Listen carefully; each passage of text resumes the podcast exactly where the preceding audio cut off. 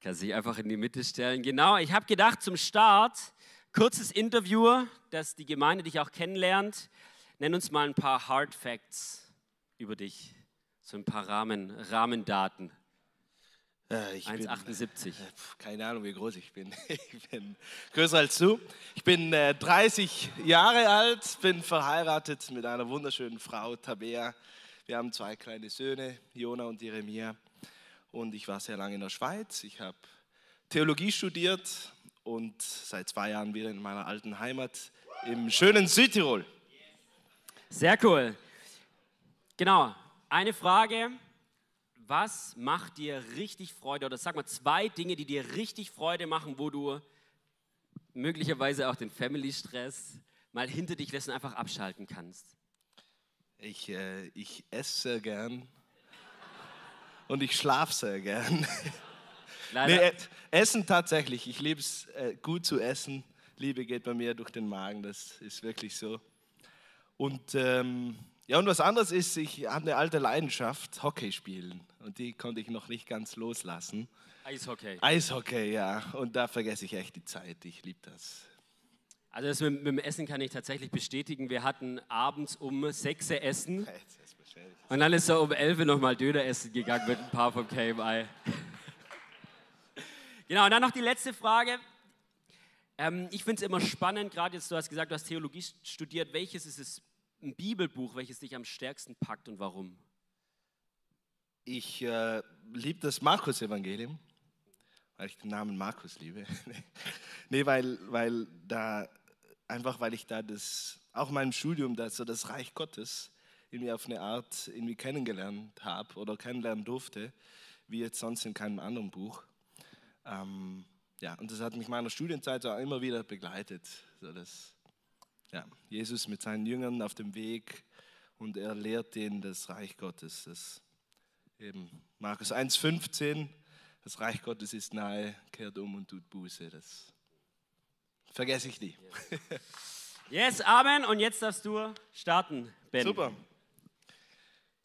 Vielen Dank, dass ich hier sein darf. Ich habe mich echt gefreut mal. Ich bin der Neffe von Günne. Das wäre auch noch ein Hardfact gewesen vielleicht. Ja. Ey, das äh, war richtig eine coole Zeit, auch das Wochenende. Ähm, gestern der Abend, der Jugendgottesdienst, richtig toll hier. Habt eine, äh, auch eine tolle Jugend, echt, und einen tollen Jugendpastor auch. Ähm, machen echt einen richtig coolen Job. Ja. So eine Gemeinden haben ja oft so, also ihr oft mehrere Probleme oder Herausforderungen, aber so zwei Dinge sind ja oft so auch ein bisschen Tabuthemen, so Finanzen, ja, bei euch natürlich nicht. Und das zweite ist, ist so Technik. Ja, wer macht denn die Technik? Das ist bei uns auch so. Da fehlt es den Leuten. Und ich war total baff, als ich hier war. Und hey, ihr müsst das echt schätzen, was ihr da habt. Das ist ein Riesenschatz. Ihr habt da 10, 12 super Techniker. Die haben, also, die sind echt, äh, ja, ihr macht einen super, super Job und total wertvoll. Ja, ich habe mich äh, in der Vorbereitung für die Predigt, es war so ein bisschen hin und her, wo seid ihr gerade dran, so was macht ihr? Herr Petrusbrief, okay, ja, aber was, was will Gott dir sagen? So meinte Günne und Paul auch. Und ich habe Gott gefragt und ich übe mich da auch darin, ein bisschen auch so wirklich Gottes Stimme zu hören. Hast du was? Gibst du mir was? Und siehe da, ich, äh, ich habe hab einen echten Eindruck, ähm, aber etwas, was ich schon länger irgendwie jetzt in den letzten paar Wochen mit mir rumtragen darf. Und ich, vielleicht passt es auch zu euch. Ich habe so die, so zwei Wörter, Kairos und Zufall. Ein bisschen, ist kein Bild, ist einfach ein Kairos und Zufall. Kairos, was ist das? Das sind ja auch das sind biblische Zeitangaben. Kairos ist, so der, ist eine gute Gelegenheit, ist so ein, der richtige Zeitpunkt, bedeutet es übersetzt. Eine neue Chance, eine neue Möglichkeit, die sich ergibt. Kairos, könnte man sagen, ist äh, dann, wenn die Ernte reif ist. Vorher ist die, die Frucht irgendwie noch hart und unreif, nachher zu spät ist sie matschig und faul. Kairos ist so der richtige Moment. Also das, was vielleicht die deutsche Fußballnationalmannschaft leider verpasst hat im Spiel gegen Japan. Und die Italiener schon viel früher. Nee, und zusammen mit dem Kairos-Moment, der eben so ein spezieller Augenblick, kam mir die Geschichte von Zachäus, als Jesus durch die Straßen ging, da in Jericho und äh, Riesengedränge und Leute auf der Straße und dann eben Vers 5, Jesus kam an die Stelle, eben da, wo Zachäus war, und er blieb stehen, er, er schaute nach oben und sagte, Zachäus, los, komm runter, ich muss heute bei dir essen. Und ich finde, dass, dass, äh, ich habe das so gelesen, als das war auch ein Kairos-Moment, ein kleiner Kairos-Moment im Leben von diesem Zachäus. Und, und vielleicht möchte Gott euch auch als EFG Kirchheim solche unerwarteten Kairos-Momente schenken, die euch irgendwie zufallen werden in der nächsten Zeit. Eben und deshalb auch Zufall. Ich finde das ein schönes Wort. Ist ja oft so ein bisschen eher so negativ. Ja. Es war nicht Gott, es war Zufall. Ja, ist nur zufällig. Aber eigentlich ist ja, warum nicht? Vielleicht lässt ja Gott auch uns was zufallen. Und auch die Welt oder die Menschen um uns herum, in unserem Alltag, da, die, die lasst uns was zufallen. Und dann ist die Frage, was machen wir damit? Sehen wir das als Kairos-Moment? Sehen wir oder wenn wir sie sehen, erkennen wir das auch als Kairos-Moment? Weil sehen und erkennen ist ja auch nicht immer das, das Gleiche. Die, die Pharisäer oder auch die Schriftgelehrten und aber auch die Jünger, die haben total viel gesehen und auch viel gehört von Jesus, aber die haben oft sehr wenig erkannt und gehört und nicht verstanden. Also sehen und erkennen wir die Zeichen der Zeit heute. Was sind die Zeichen der Zeit? Und hier auch, oft denken wir da, jetzt ihr natürlich nicht, ja, aber oft so Zeichen der Zeit. Was sind die Zeichen der Endzeit? Ja, so, uh, nächste Seuche ja, und Corona und jetzt geht es da nicht mehr lange. Und das, ja, also ich will das gar nicht jetzt so belächeln, aber oft, so kommt mir vor, ähm, lauter Zeichen der Endzeit verpassen wir oft die Zeichen der Zeit. Die Zeichen der Zeit, das, was Gott gerade am Wirken ist und was er tun möchte in deinem Leben und auch mit euch als Gemeinde. Und das wünsche ich euch, uns allen, dass ihr als Gemeinde, aber auch persönlich, diese Zeichen der Zeit richtig lesen könnt und darin diese Kairos-Momente erkennt, die Gott euch zufallen lässt. Und die Voraussetzung hierfür ist natürlich auch eine Offenheit und eine Wachsamkeit, aber auch die Bereitschaft. Wir lesen auch von Zachäus, ähm, die Reaktion, die er hat, ist, und er kam eilends herunter und nahm ihn voller Freude auf. Und da gibt es nichts mehr von, ja, ich bin eigentlich ein Sünder und hey, Jesus, such dir jemand anderes, ich, da gibt es viel Heiligere. Ja, und Selbstanklage. Nee, hey, wenn du bei mir essen willst, ja, dann komm, komm in mein Haus. Also diese Bereitschaft. Ich möchte gern für das einfach beten und ihn wir auch besiegeln im Geist, versiegeln. Ähm, danke, Herr, für die tolle Gemeinde hier in Kirchheim. Und ich bitte dich echt von Herzen, dass sie in nächster Zeit so speziellen Momente oder auch offene Türen sehen und auch erkennen dürfen als dein Wirken. Du hast viel vor mit dieser Gemeinde und auch mit den Leuten hier. Und ja, sprich du zu ihnen und öffne ihnen besonders die Augen, auch jetzt in der Adventszeit, in der wir drinnen sind, für die Not in der Welt, aber auch für dein Wirken, das, was du am Tun bist. Amen. So, ich komme langsam zum Schluss von meiner Predigt. nee, nee. Zu, zu Beginn von meiner Predigt. Wir feiern heute ja den zweiten Advent und, und das ist ja auch so ein vorbereitendes Zeichen eigentlich auf Weihnachten, auf, auf, dem, auf den Höhepunkt der Menschheitsgeschichte, nämlich wo Gott Mensch wird. Und das war bestimmt auch so ein Kairos-Moment. Ja? Kairos, das habe ich vorhin nicht gesagt, so im Gegenteil zu Kronos. Kronos ist die lange Zeit. Ja? Ähm, und dann in dem Kronos, in der Chronologie, passiert so ein Kairos-Moment. Und die Geburt Jesu war bestimmt so was. Und auch verbunden mit gewaltigen Zeichen der damaligen Zeit. Auch religiös, aber auch politisch um nur eines kurz zu erwähnen, das fasziniert mich heute immer noch. Wir kennen ja den Stern, der da schön aufgeht und über dem Stall stehen bleibt und der Schweif, ja, ist ja richtig schön. Ähm, aber der Stern war in der damaligen Zeit eigentlich ein hochpolitisches Zeichen, für, für, der stand für Machtsymbol, war das. Ja. Der stand für Macht, mir ist die Herrschaft. Ein Stern wurde bei allen Herrschern damals über dem Kopf auf den Thronsessel platziert, auch bei Herodes.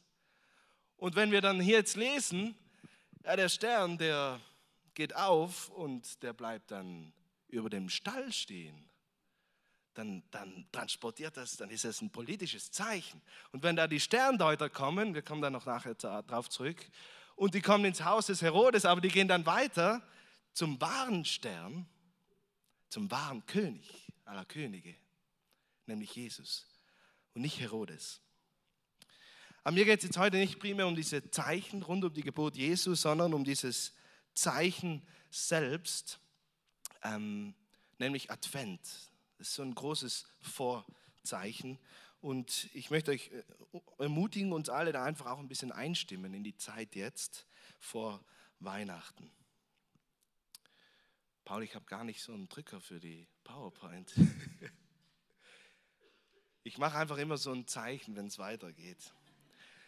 Ich glaube, so ein Punkt, den ich bei mir entdeckt habe und vielleicht, vielleicht auch bei anderen der Fall sein könnte, ist so ein Missverständnis in Bezug auf Advent und einfach eine einseitige Sicht. Advent bedeutet ja was? Ankunft von, von was? Also macht ihr das auch so? Oh, so Ankunft von wem? Ankunft Jesu, Ankunft des Herrn, oder? Danke. Advent ist Ankunft des Herrn. Ja, das ist auch richtig, das ist nicht falsch, klar. Aber habt ihr euch nie überlegt, so ein bisschen, ja, jetzt ist Advent, jetzt Herr, komm, jetzt kannst du ankommen. Oder ganz speziell jetzt. Ja, oder ja, bin ich, kommt er sonst nie unter dem Jahr? Oder, oder warum speziell jetzt? Ja, ist es eine besondere Zeit? Und irgendwie habe ich bei mir so entdeckt, oft so ein bisschen ein dualistisches Bild, so ein getrenntes Bild, irgendwie Gott da und wir hier und jetzt Advent, ja, wir öffnen unsere Türen und zünden Kerzen an, jetzt kommen. Und ich finde, das ist nur die eine Seite. Und heute geht es ein bisschen um die andere Seite. Advent bedeutet nämlich auch Ankunft beim Herrn. Ankunft des Herrn, aber auch Ankunft beim Herrn, dass wir bei ihm ankommen. Und ich glaube, Advent geschieht nur, wenn er bei uns, aber wenn wir auch bei ihm ankommen. So ein bisschen der Eindruck, eben, Herr, komm du und Gott sagt, ja, hey, ich bin ja da, komm du zu mir. Jetzt komm doch du mal an. Jetzt ist Advent übrigens, komm mal zu mir an. Und Advent ist deswegen auch so ein Zeichen oder eine Einladung, wirklich bei Gott anzukommen und sich aufmachen, hingehen und ihn aufsuchen. Das ist eigentlich der Hauptpunkt von meiner Predigt. Und ich würde gern drei Stories kurz reinschauen rund um die, die Weihnachtsgeschichte, wo das sich aufmachen und hingehen meiner Meinung nach zum Vorschein kommt. Und ein, eine solche Geschichte ist, wir kennen die alle, ein schönes Bild, ähm, Lukas 1, äh, Maria. Der Engel begegnet Maria, er trat bei ihr ein und sprach, sei gegrüßt, du Begnadete, der Herr ist mit dir. Sie aber erschrak über dieses Wort und dachte darüber nach, was dieser Gruß wohl zu bedeuten habe. Also auch wieder so aus dem Nichts raus. Zufall vielleicht, dass sie da erwählt wurde. Ja, hat Gott ihr diese Berufung zufallen lassen? Was macht Maria damit? Und er erklärt ihr die, klärt sie auf, gibt ihr das einen Auftrag und dann lesen wir Vers 38, da sagte Maria, ja, ich bin des Herrn Magd, mir geschehe, wie du gesagt hast. Diese Bereitschaft, Jesu Ankunft wirklich auch zuzulassen und dem zuzustimmen. Wir auch können sagen, ja, nee, such doch eine andere Frau und ich bin schon alt und ja. Und dann sagt er, geh doch nochmal zu, zu Elisabeth, eine andere Frau, die ist auch schon alt, die bekommt auch ein Baby. Und was macht Maria? Ja, Maria machte sich auf in diesen Tagen. Sie ging eilends hinauf ins Bergland, in eine Stadt in Judäa. Und sie trat in das Haus des Zacharias ein und grüßte Elisabeth. So, ja, sie macht sich auf. Sie geht hin. Sie will herausfinden, stimmt diese Story oder was, was ist da dran an dieser Ankunft Gottes? Sie will den Herrn suchen. Eine andere Story ist die Sterndeuter, haben wir schon drüber geredet kurz. Als Jesus in Bethlehem, Judäa, zur Zeit des Königs Herodes zur Welt gekommen war, ist Matthäus 2, Vers 1, da kamen Sterndeuter aus dem Morgenland nach Jerusalem und fragten, hey, wo ist der neugeborene König der Juden? Wir haben seinen Stern aufgehen sehen und sind gekommen, um ihn zu huldigen. Also ein Zeichen der Zeit und die erkennen das Zeichen. Die wissen, hey, das ist der neue König und ich muss dahin, wir wollen dahin. Und der Stern zog vor ihnen her, bis er über dem Ort stehen blieb, wo das Kind war. Und dann, wir kennen die Story, äh, als sie den Stern sahen, überkam sie große Freude. Sie gingen ins Haus hinein und sahen das Kind mit Maria, seiner Mutter. Sie fielen vor ihm nieder und huldigten ihm, öffnete, öffneten ihre Schatztruhen und brachten ihm Geschenke dar, Gold, Weihrauch und Myrrhe. Schönes Wort. Ich finde es ein schönes Bild für christliche Nachfolge diese Sterndeuter, sind gemeinsam auf dem Weg zu Jesus. Und sie folgen Jesus, sie folgen dem Stern. Und dann, liebe Leute, dann ereignet sich in diesem Stall Advent. Warum? Gott kommt in den Menschen auf die Welt. Gott kommt an, aber auch die Sterndeuter kommen an. Die sind da. Und dann passiert irgendwie was. Und die Haltung ist Lobpreis und Ehrerbietung, äh, die, die, die dem König entgegenbringen, Geschenke.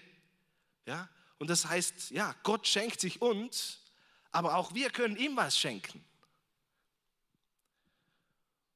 Das Empfangen, aber auch zurückgeben.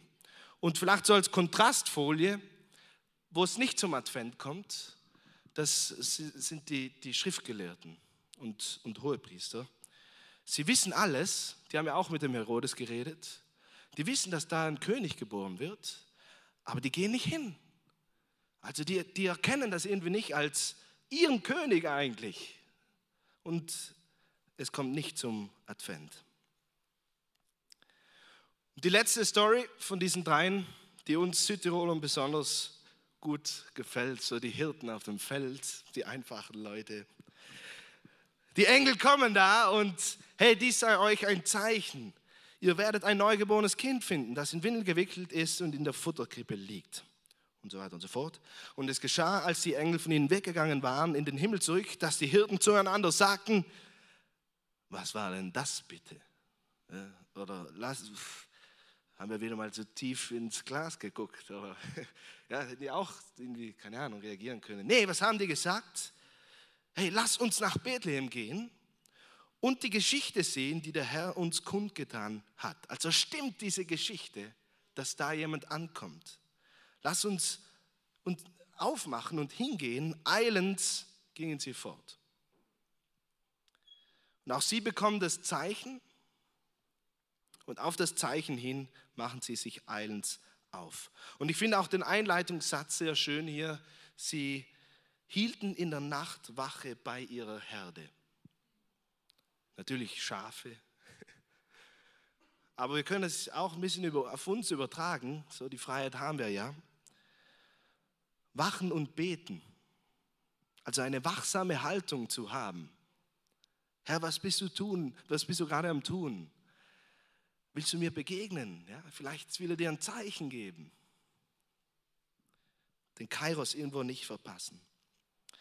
Das heißt zusammenfassend, äh, der, ja, der gleiche Satz, Ankunft des Herrn geschieht nur, wenn wir auch bei ihm ankommen. Und das ist einfach ja, so das Miteinander von Gott besucht uns, aber auch wir können ihn aufsuchen. Wir sollen ihn aufsuchen.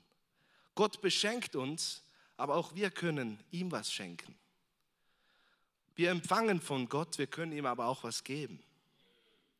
So was Dynamisches, Gegenseitiges, ist eigentlich eine Beziehung, ist die Gemeinschaft mit Jesus.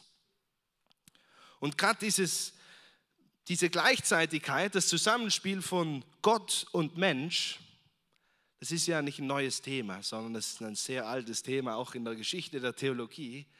So, was tut Gott und was tut der Mensch? Das ist ja nicht so einfach. Ne? Wir Menschen, wir sind immer schon von Gott angenommen und gerufen, egal wie wir sind.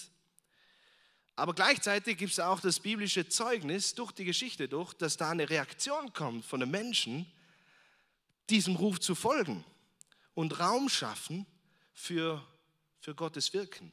Also unser Dazutun. Wir hatten gestern da im, im Workshop, haben wir die Geschichte, so eine Predigt von Christoph Blumhardt, so irgendwie gerade hier in der Nähe und ein herausragender Mann, äh, gehört, wie er über das Zion gepredigt hat. Und mit dem Aufruf, wir sollen ein Zion sein. Wir sollen uns eben hingeben dem Herrn. Und Gott braucht immer ein Zion, damit er in der Welt was bewirkt. Das bezeugt auch die biblische Story.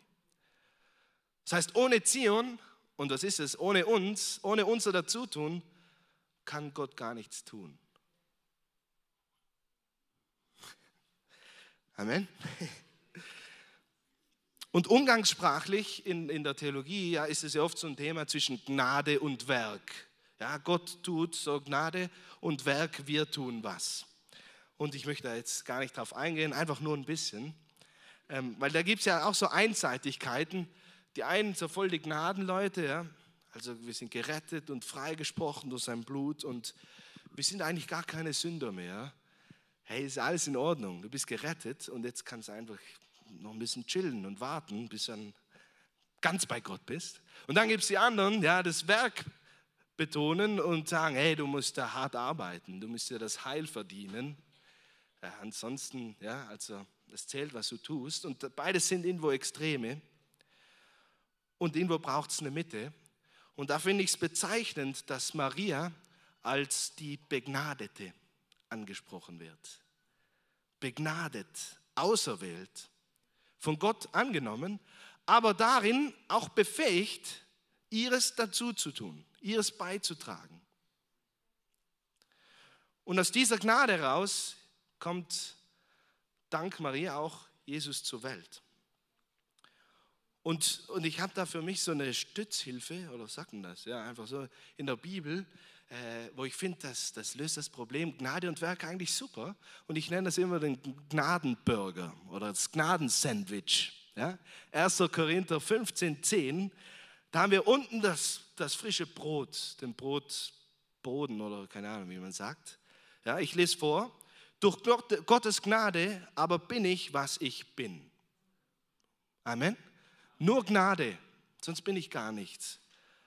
Und dann kommt das Fleisch oder das Vegane für die. Das in der Mitte. Und seine Gnade an mir ist nicht ohne Wirkung geblieben. Nein, mehr als alle anderen habe ich gearbeitet, sagt Paulus. Arbeit. Christentum ist Arbeit. Hart arbeiten. Ja?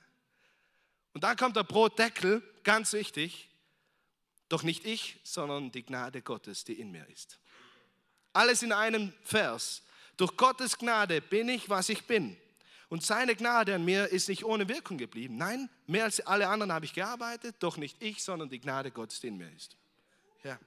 Und warum erzähle ich das? Weil ich finde, Advent ist, geschieht ähnlich. Advent ist ein Gnadengeschenk, aber Advent hat auch irgendwo mit unserem Dazutun was zu tun. Und es klingt, klingt eigentlich schön, oder? Und richtig. Aber es ist konkret dann oft auch schwierig. Und ich würde gern zum Schluss das auch wirklich persönlich machen, was das jetzt für uns heißt, morgen, am Montag, im Alltag. Vielleicht zum, zur einen Seite Advent als Gnadengeschenk. Ich denke, wir haben echt Mühe oft, diese Gnade anzunehmen. Auch im Alltag. Haben wir gehört, ich gehe gern essen. So.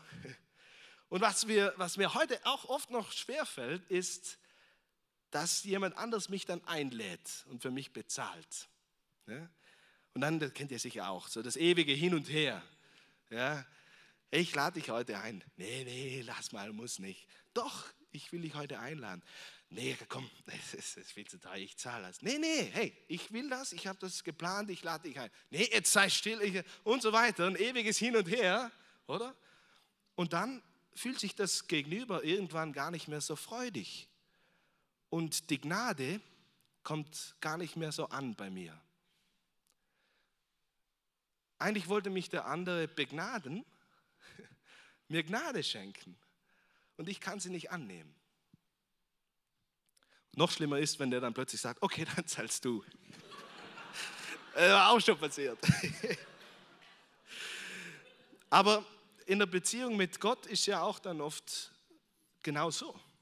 Wir müssen eigentlich extrem viel annehmen können im Glauben. Vergebung annehmen. Wirklich der Zuspruch, Gott vergibt dir das. Gott vergibt dir, wenn du Fehler machst, auch große Fehler. Und er möchte das begraben, weil er im Grab war und auferstanden ist.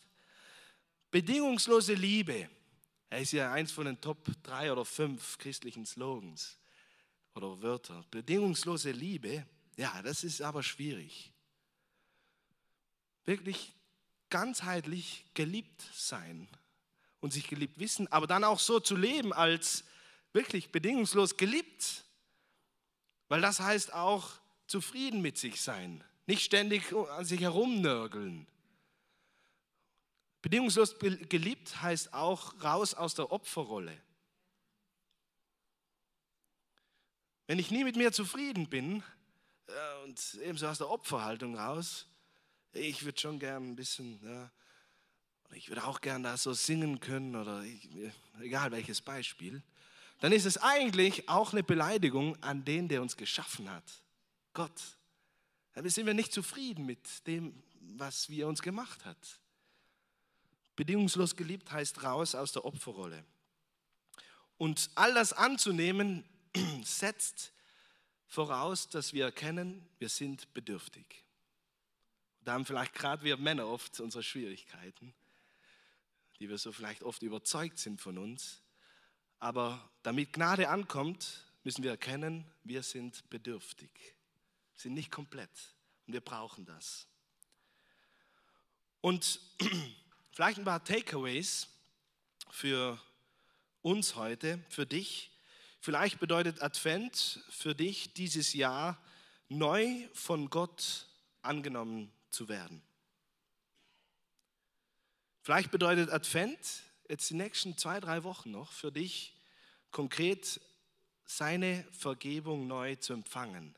Für Dinge, die du bis jetzt immer noch nicht geschafft hast, wirklich loszulassen und begraben dann ist jetzt eine super Zeit, die Adventszeit. Lass das Gnadengeschenk wirklich ankommen bei dir. Vielleicht bedeutet es neu, seine Liebe zu empfangen. Freu dich über so, wie du, dich über dich, so wie du geschaffen bist. Empfang die Liebe Gottes, weil dann kannst du auch andere lieben. Vielleicht bedeutet Advent neu, seine Gnade zu empfangen.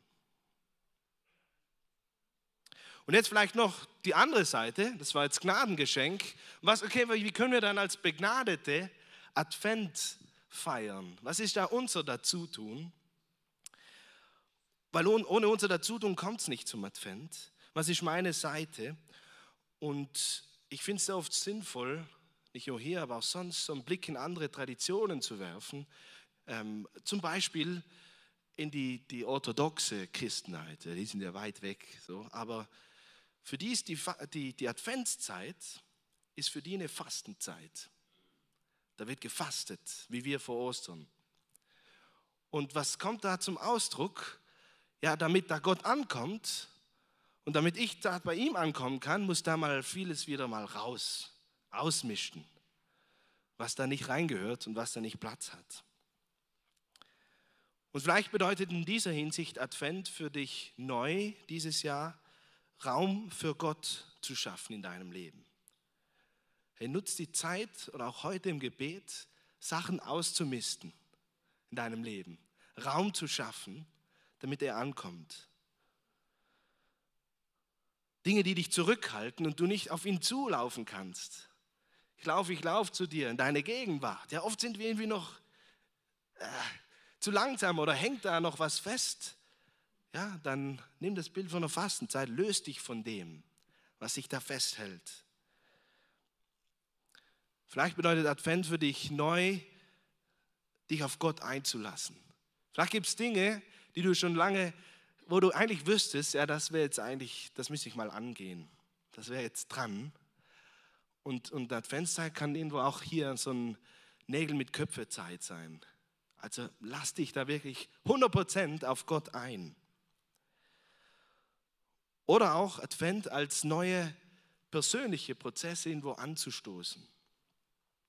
Aus seiner Vergebung und Liebe heraus befähigt werden, anderen zu vergeben, andere zu lieben. Dass wir da persönlich wachsen. Ich finde, Augustinus hat da ein sehr schönes Zitat. Es gibt zwei Arten, Gutes zu tun, geben und vergeben. Wegschenken, was man erworben hat und verzeihen, was man an Bösem erdulden musste. Ich finde, geben und vergeben hängt zusammen. Nicht nur im Wort, sondern auch im Inhalt. Jemand, der großzügig geben kann, kann auch großzügig vergeben. Und umgekehrt auch. Und Advent ist eine Gnadenzeit. Also habt Gnade mit euren Leuten um euch herum. Sprecht Vergebung aus und schenkt Liebe. Und letzter Punkt, wie die Hirten, vielleicht kann Advent für dich neu bedeuten, zu wachen und zu beten einmal die Woche oder einmal am Tag eine Zeit zu haben, wo du echt wach bist, geistlich und wartest, was Gott dir sagen möchte, wo und wie Gott einbrechen möchte in diese Zeit, in deinen Alltag. Ich komme zum Schluss. Ich habe zu Beginn vom Kairos und vom Zufall gesprochen als gute Gelegenheit, als besondere Momente, die Gott uns zufallen lässt. Die Adventszeit könnte eine Zeit der kleinen Kairos-Momente sein. Und wir kommen zurück auf die Story von Zachäus, weil da, finde ich, ereignet sich auch Advent in Jericho, aber auch Advent in Kirchheim. Und ich möchte euch ermutigen, gleich wie Zachäus, durch, euch durch das Gedränge in den Straßen, in der Kirchheimer Altstadt, im Tech Center, weiß ich wo, euch da durchzudrücken oder durchzudrängen, wie Zachäus damals, an einen Ort, bei ihm war es ein Baum, er klettert auch auf den Baum, nee, natürlich nicht. Sucht euch einen Ort, wo ihr zur Ruhe kommt, wo ihr euch und euer Umfeld und Gott beobachten könnt. Und seht, wenn er vorbeikommt. Und dann ja, wenn Jesus zu euch kommt, dann ladet ihn in euer Haus ein, räumt zuerst euer Haus auf, dass der überhaupt Platz hat. Es muss nicht perfekt sein, aber die, die Tür muss offen sein, damit er sich wohlfühlt und ankommen kann. Und du wirst sehen, gleich wie bei Zachäus, einem Sünder, wird auch dir neues Heil erfahren. Neues Heil ist damals diesem Haus bei Zachäus erfahren und neues Heil erfahrt auch dir, wenn du dein Haus öffnest und wenn Gott im Advent zu dir kommt. Gott wird dich mit neuem Geist übergießen und dann ereignet sich Advent. Gott kommt bei dir an und du kommst bei ihm an. Amen.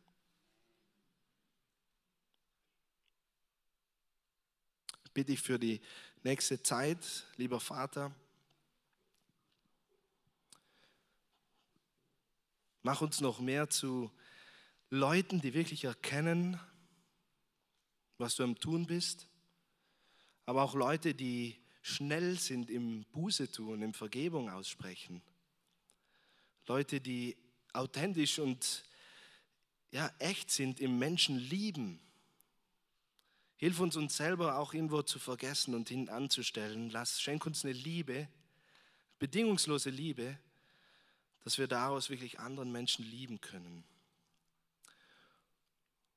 Und bei all dem bitte ich dich, dass die Leute, die hier sind, das, ja, das ist echt ein Gebet, dass du denen echt begegnest in nächster Zeit, zu Hause bei ihnen, in ihrem Innersten, im Herzen. Ich bitte für Entscheidungen, für neue Meilensteine, für ja, lange Dinge, die sich lange angestaut haben, dass die jetzt in der Adventszeit losgelassen werden können. Ich bitte dich, dass eine Gnadenzeit sein kann für jeden Einzelnen, jede Einzelne hier. In deinem Namen, Jesus. Amen.